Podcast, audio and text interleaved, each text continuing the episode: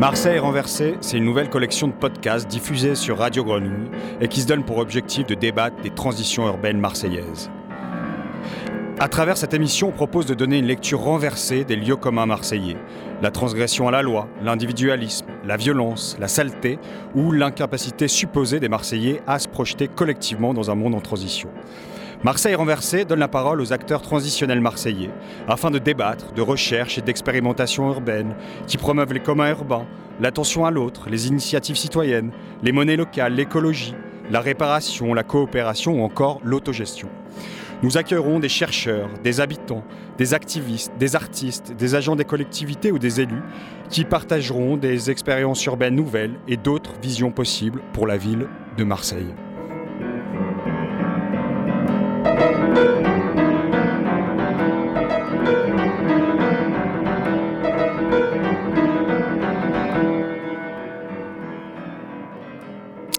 Bonjour à tous. Alors dans Marseille renversée, on va s'intéresser aujourd'hui au théâtre de l'œuvre. Un théâtre qui propose une programmation artistique multiple avec de la musique, du théâtre, de la danse et qui est situé au 1 rue Mission de France dans le quartier de Belzins. Il est aujourd'hui l'un des derniers théâtres à l'italienne de Marseille. Il a été créé en 1931 et après de multiples péripéties, le théâtre a rouvert ses portes en 2017 après une phase de travaux et la définition d'un nouveau projet. Alors ce projet cherche à regrouper en un même lieu l'actuelle euh, salle de spectacle, une résidence d'artistes, des activités associatives, voire l'hébergement euh, social. Alors à travers ce projet, euh, le théâtre de l'œuvre, il rappelle d'autres lieux culturels hybrides marseillais qu'on a pu présenter lors d'une précédente émission, avec l'intervention des Huit Pillards, de Tala ou encore des ateliers Jeanne Barré. Alors ces lieux se définissent comme des laboratoires de production de vie, des espaces d'expérimentation, de production de création artistique, des lieux d'hospitalité ou encore des tiers-lieux culturels, artistiques ou portuaires. Ils défendent en fait une action culturelle ancrée dans la société, à l'image du théâtre de l'œuvre qui propose une programmation culturelle et un lieu ouvert sur le quartier de Belzins. Alors pour euh, nous présenter plus précisément hein, ce théâtre de l'œuvre, on a le plaisir aujourd'hui d'inviter Tolo Kildian, Bonjour. Bonjour. vous êtes donc euh, coordinateur du euh, théâtre euh, de, de l'œuvre. Alors peut-être avant de nous présenter plus en détail ce que vous faites aujourd'hui, hein, tout le, ce nouveau projet hein, de ce théâtre de l'œuvre, je pense que ça serait intéressant de revenir sur l'histoire de ce théâtre qui, je crois, a connu pas mal de bouleversements depuis sa création en 1931. Oui, bonjour, merci pour l'invitation. Et donc effectivement, moi j'ai repris le projet du théâtre de l'œuvre euh, il y a relativement peu de temps, ça fait à peu près un an et demi. Et donc c'est euh, une très vieille association qui porte ce projet depuis très longtemps, donc depuis 1931. C'est un, une association qui a été créée par un immigré italien à l'époque, euh, plutôt sur le registre art et charité, puisque ça c'était la devise du lieu il y a déjà très très longtemps à la création. Et donc c'était une association euh, plutôt euh, ésotérique, chrétienne, euh, et qui avait cette vocation dès le départ d'être dans le domaine de la solidarité et aussi des arts. donc ils ont créé un premier, un premier lieu qui se trouvait à la rue Turenne, derrière le, la porte d'Aix, c'est une rue et un lieu qui n'existe plus puisque ça a été détruit à l'arrivée de l'autoroute dans les années 50, euh, euh, ainsi que tout, le quartier et toute la zone. Euh, donc ce bâtiment a été écrasé à l'époque de l'arrivée de, de l'autoroute en question et donc l'association est restée sans lieu pendant un certain nombre d'années.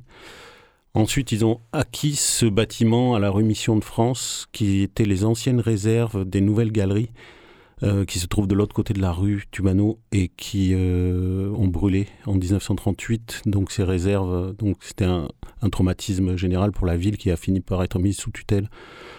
à l'époque, donc c'était donc cet incendie a donc provoqué le fait de, que ces réserves n'étaient plus utiles et donc vides. Elles ont été acquises, comme certaines friches le sont aujourd'hui, par cette association. Et cette association, à l'époque, a rebâti ce lieu et on a fait le théâtre qu'on connaît aujourd'hui, le lieu qu'on connaît aujourd'hui. Euh, c'est un tas de bénévoles qui étaient affiliés à cette association dès le départ et qui se sont mis en tête de, reproduire le lieu qu'ils avaient perdu. Et ils ont recréé avec le décor qu'ils avaient ramené de, de leur premier théâtre, ce nouveau lieu qui, qui, a eu une activité relativement forte jusque dans les années 80-90. Ensuite, l'activité a décliné jusqu'à ce que le bâtiment soit entièrement fermé dans les années 2000 pendant une dizaine d'années pour que finalement, en 2015, une, euh, une, nouvelle équipe se mette en tête de réouvrir ce lieu. Et euh, par le fait du hasard, ils ont découvert à l'intérieur du bâtiment un, un tableau, une, œuvre d'art de grande dimension, qui est d'à peu près 2 mètres sur 3, qui était d'un artiste, euh, qui est d'un artiste qui s'appelle Augustin Le Sage, donc un des papes de l'art brut. Mmh. Et cette œuvre-là a été donc euh, miraculeusement retrouvée, expertisée, vendue, et vendue suffisamment euh, cher pour que ça permette les premiers travaux de réhabilitation du lieu et la réouverture de ce lieu, la mise aux normes électriques et autres, euh, la remise aux normes, et donc la réouverture de ce lieu en 2017 avec un projet qui qui est reparti dans la continuité de ce que ce qu'était l'association depuis le départ, à savoir euh, très tourné vers les habitants du quartier, avec euh, toute une vocation sociale, euh, éducative, de solidarité, etc., etc. Il se trouve que c'est tombé aussi pendant la période du Covid, puisque la réouverture, quelques temps après, il a fallu refermer pour question de Covid. Et donc pendant cette période de Covid, le, les aspects solidaires du lieu se sont de nouveau révélés. ça a servi de base de, euh, de distribution alimentaire, etc. etc.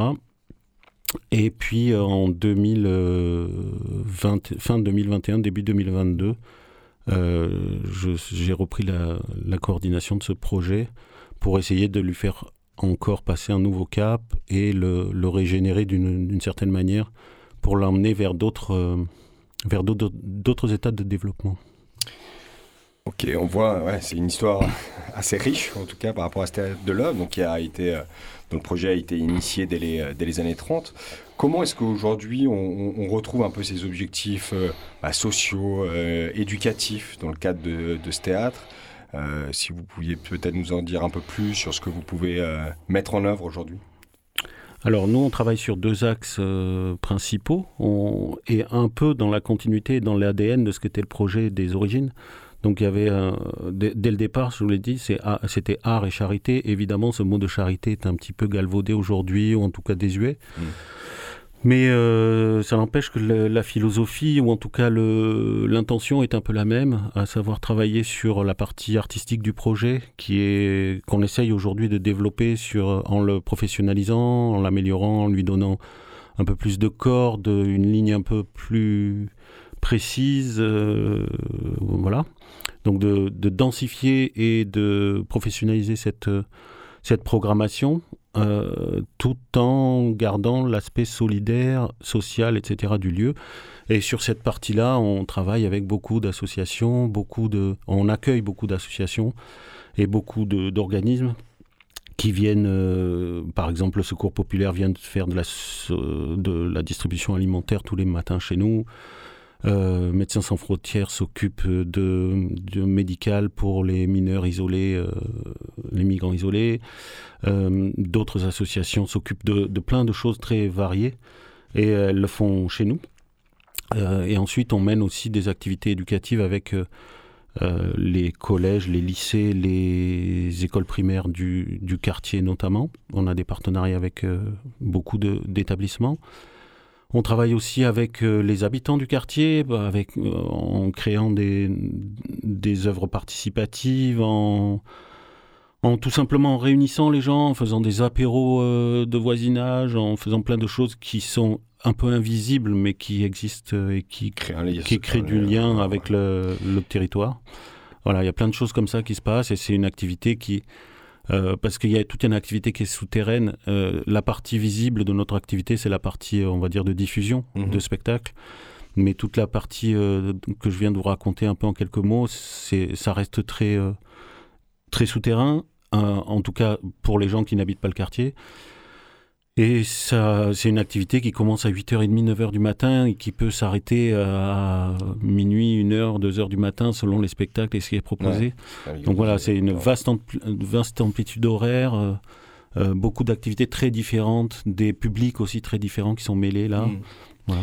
Et, par rapport à cette, enfin, vous avez parlé un peu de création collective. Comment est-ce que ça fonctionne C'est ces temps de création collective, enfin avec les habitants aussi. Il y a eu des, des choses très intéressantes qui ont été faites avec les habitants, notamment il y avait une, une, artiste associée au théâtre, même avant que j'arrive, et qui décidait de faire des, euh, des choses en, en, proposant aux, aux, gens du quartier de s'intégrer dans des dispositifs de création euh, sur scène. Mmh. Et donc elle, elle, elle, créait des pièces qu'elle faisait jouer par des gens qui, qui étaient plutôt dans le, enfin, elle, elle, recueillait euh, la parole des habitants et ensuite elle mettait en scène ces paroles-là et ça, ça, ça donne, c'est pas vraiment du théâtre forum, mais c'est un peu dans cet esprit-là. Il y, a, y, a, pas mal de choses chez nous qui se font dans, dans l'esprit de, de, raconter des parcours, de, de recueillir la, la, parole des, euh, des personnes euh, qui fréquentent le lieu, de retranscrire ces paroles, de donner la possibilité, par exemple, on travaille avec une association qui s'appelle La Voix Haute et qui, s'occupe d'alphabétisation de, néo-arrivants. et, donc, euh, elle le fait sur ce mode-là, c'est-à-dire elle recueille les récits de ces gens-là, les, parcours, etc. Euh, on essaye avec elle de théâtraliser, ou en tout cas, de, une fois cette parole recueillie, que les gens se mettent en scène et racontent leurs propres histoires à partir de, des éléments qui ont été recueillis, etc. Enfin voilà, il y a tout un travail qui est fait dans cet esprit et de donner beaucoup la parole aux gens qui fréquentent le lieu. Ok. Est-ce qu'il y a une. Enfin, là, j'ai les plaquettes de, de programmation hein, du théâtre de, théâtre l'œuvre. Est-ce qu'il y a aussi des, des, réflexions sur justement la programmation de ce théâtre, sur euh, des, euh, des moments aussi d'ouverture de, cette programmation à des associations, des habitants des, des quartiers. Alors c'est notre volonté, c'est vrai que c'est des dispositifs ou des, des, actions qui sont relativement complexes à mettre en œuvre, euh, de, demander aux habitants d'être participants à la programmation d'un lieu, c'est toujours relativement compliqué, c'est parfois un peu, ça devient parfois un peu anecdotique, et on essaye là depuis quelque temps, on a cette réflexion en interne d'essayer de trouver des solutions pour que justement la parole des, habitants ne soit pas juste recueillie et retranscrite dans des, dans des œuvres ou des, moments comme je vous ai évoqué, mais aussi que les propositions artistiques ou les propositions de programmation puissent venir de ces habitants. Euh, pour l'instant, on n'a pas encore trouvé la bonne formule. On ne sait pas encore euh, exactement comment ça va se faire, mais on, recueille beaucoup de, paroles, etc. Il y a notamment des, des apéros partagés qui, qui nous permettent, euh, il y a des boîtes à idées, etc., qui sont mises en, en, place, et on essaye le plus possible de recueillir ces paroles et de recueillir la volonté des habitants.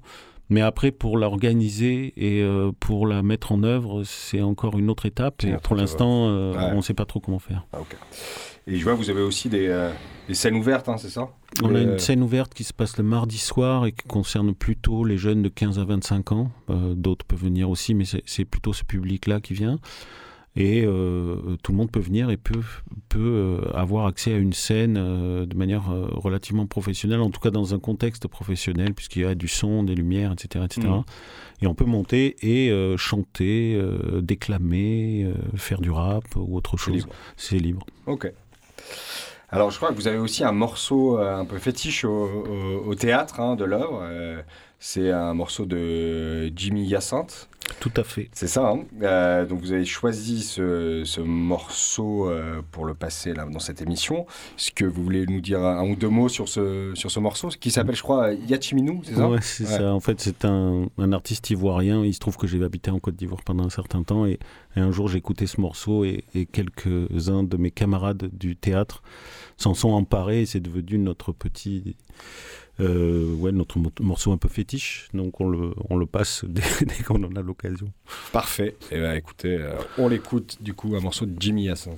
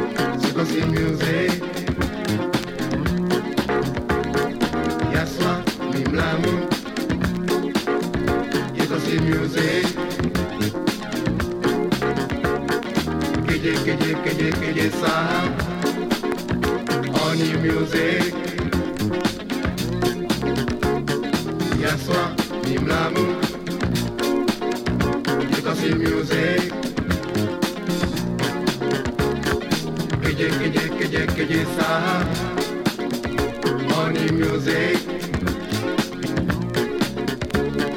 Music, music.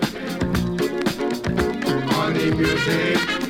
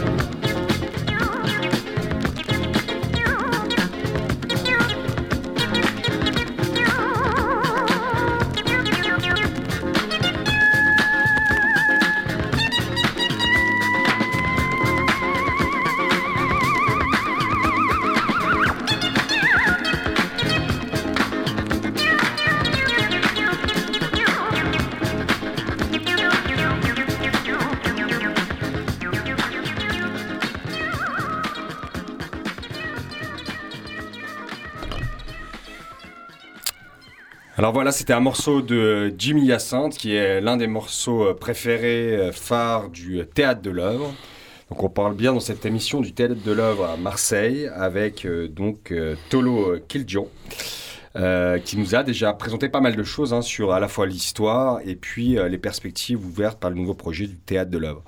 Peut-être, euh, Tolo, il pourrait être intéressant de discuter de ces nouvelles notions. Aujourd'hui, on parle beaucoup de droit culturel, de, tiers-lieux culturels, d'art collaboratif ou contextuel. Enfin, il y a toute une série comme ça de, notions là qui sont un peu débattues actuellement. Peut-être avoir votre regard sur ces notions euh, et dans quelle mesure est-ce que vous emparez de ces, réflexions-là? Euh, Voilà, en quoi ça fait écho à vos réflexions et à votre projet? Euh, pour ce qui concerne le théâtre de l'œuvre, en fait, toutes ces notions sont intégrées et on est très content d'être qualifié de tiers-lieu aujourd'hui. de travailler à la préfiguration des maisons de la citoyenneté que la municipalité voudrait créer dans un futur relativement proche. Donc on, travaille avec d'autres lieux, Jeanne Barré, euh, Comptoir de la Victorine, etc., à d'autres, euh, à, une réflexion commune autour de ces questions de, citoyenneté, maison de la citoyenneté, de, lieux qui seraient hybrides comme les nôtres et qui pourraient euh, parler d'accès au droit ou d'autres sujets de ce type. mais en ce qui nous concerne, en fait, on est assez on fait, on fait tout ça euh, comme M. Jourdain le faisait sans le savoir de la prose. Euh, nous, euh, comme je vous ai expliqué, dans l'ADN du projet, depuis le tout début, ces notions-là existaient déjà et nos prédécesseurs, les gens qui ont créé cette association et ce lieu, faisaient ça ils, avaient une activité artistique qu'ils avaient liée à de l'éducation populaire, à de la solidarité, à des questions scolaires, à des questions de... Toutes les questions qu'on se pose aujourd'hui d'accès au droit, d'aide, d'aide aux plus démunis, etc. etc. Euh, par exemple, le, théâtre de l'œuvre a été le lieu euh, de refuge de pas mal de résistants, de juifs et d'autres, euh, gens pourchassés pendant la guerre de 40. Euh, qui ensuite, que l'association a ensuite aidé à, à, fuir la France et à exfiltrer vers les États-Unis ou d'autres endroits. donc voilà, donc cette, ces notions-là sont ancrées chez nous dans l'ADN de l'association. Donc on est très content qu'aujourd'hui, en, en 2023, ces questions-là soient évoquées par les collectivités, par l'État, par, euh, par, voilà, par d'autres. Mais encore une fois, nous, on fait ça depuis très longtemps et on, on, le fait peut-être d'une autre manière, peut-être de manière plus, plus instinctive, plus empirique, plus je ne sais quoi, euh, plus spontanée. Euh, mais et voilà, aujourd'hui qu'il y ait une forme d'organisation autour de ces thématiques c'est plutôt positif. Euh, il ne faudrait pas que ça devienne les, xème labels décernés aux unes et aux, autres des, des, maisons, comme on a pu décerner à certaines époques d'autres labels euh, euh, qui, étaient finançables ou pas finançables. Enfin bref, tout ça, c'est aussi des questions d'argent qui sont en jeu derrière. Mais, euh, effectivement, c'est très intéressant que, que ces sujets-là soient aujourd'hui sur la table. Euh, nous, on a l'impression presque d'avoir une longueur d'avance par rapport à ces réflexions-là. Euh, peut-être qu'il faut les rénover, et on est tout à fait conscient de ça. Mais en tout cas, dans la volonté, on, est, on, on, se questionne là-dessus depuis les origines. Donc, pour nous, c'est un peu naturel. Hmm. C'est un prolongement euh, naturel de toute euh, cette culture de l'éducation populaire des, années 30. Un peu, oui. Est-ce que euh, vous pouvez nous en dire un peu plus sur là ce travail autour des, maisons de la citoyenneté, je crois. Hein c'est ça, c'est la, la ville de Marseille qui met ça en, qui met ça en place? Oui, c'est la ville de Marseille qui décide de s'emparer de, ces sujets et en tout cas de, mener une réflexion avec quelques acteurs qui ont été identifiés dans nous. Euh, autour déjà de la, de la notion de maison de la citoyenneté, qu'est-ce qu'on pourrait intégrer, quels sont les, prérequis, quelles sont les notions de base à intégrer dans ce genre de, choses. Essayer de voir si une euh, ou plusieurs, mais ah, pour l'instant une maison de la citoyenneté pourrait exister dans chacun des quartiers de Marseille. Euh, pour que ce soit des lieux ressources pour les habitants, pour qu'ils puissent s'adresser à ces endroits-là pour différentes questions. D'abord pour, des, pour, fréquenter ces lieux pour leur, leur, contenu artistique ou autre, leurs propositions euh, artistiques, on va dire, de, contenu, mais, mais aussi que ce soit des lieux ressources pour n'importe quelle question qu'un citoyen peut se poser pour, sur sa vie quotidienne ou sur des difficultés qu'il pourrait rencontrer. Euh, d'accès au droit de manière générale, euh, de, d'endroits aussi où les, où les paroles qui sont souvent invisibilisées, euh, des communautés qui sont peu vues, peu entendues, que c'est voilà que tout ça puisse avoir un, un, endroit où se poser. Et, et voilà, c'est un peu pour l'instant le début de ces réflexions-là, avec, avec l'intention visiblement assez rapidement de la part de la ville de développer ces, euh, ces lieux-là. Euh, j'imagine que le théâtre de l'œuvre sera parmi les parmi ces lieux, puisqu'on a été euh, un peu pressenti, sans doute par notre passé notre, notre, ancrage, territorial aussi, l'endroit où on se trouve, le, quartier de Belzins, qui est l'un des quartiers les plus pauvres de Marseille, notre activité générale, euh, ce, que l'association fait depuis donc 1930, euh, tout ça a dû euh, mettre un peu la puce à l'oreille aux, collectivités, en l'occurrence à la ville de Marseille, pour qu'on fasse partie de cette réflexion depuis l'origine. Donc on est là-dedans et on essaye de voir si s'il en sortira quelque chose de positif, on l'espère en tout cas.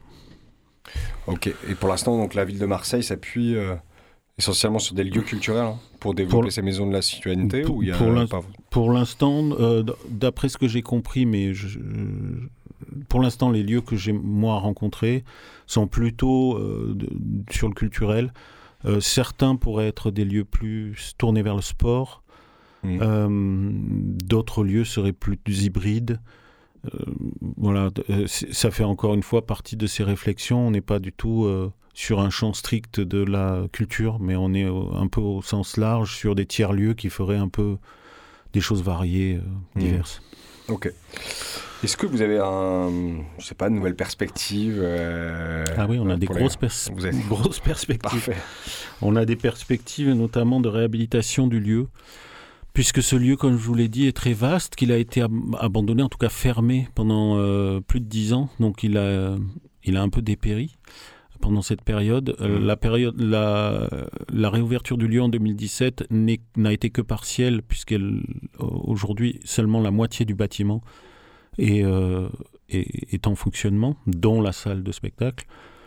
Mais, mais tout ça reste encore à améliorer, déjà l'existant, et puis il y a ces deux étages supérieurs qui représentent à peu près de la moitié de la surface et qui, euh, dont on voudrait pouvoir faire des lieux de résidence pour artistes, euh, des, des lieux de travail pour, euh, pour divers projets, notamment musicaux, mais pas que.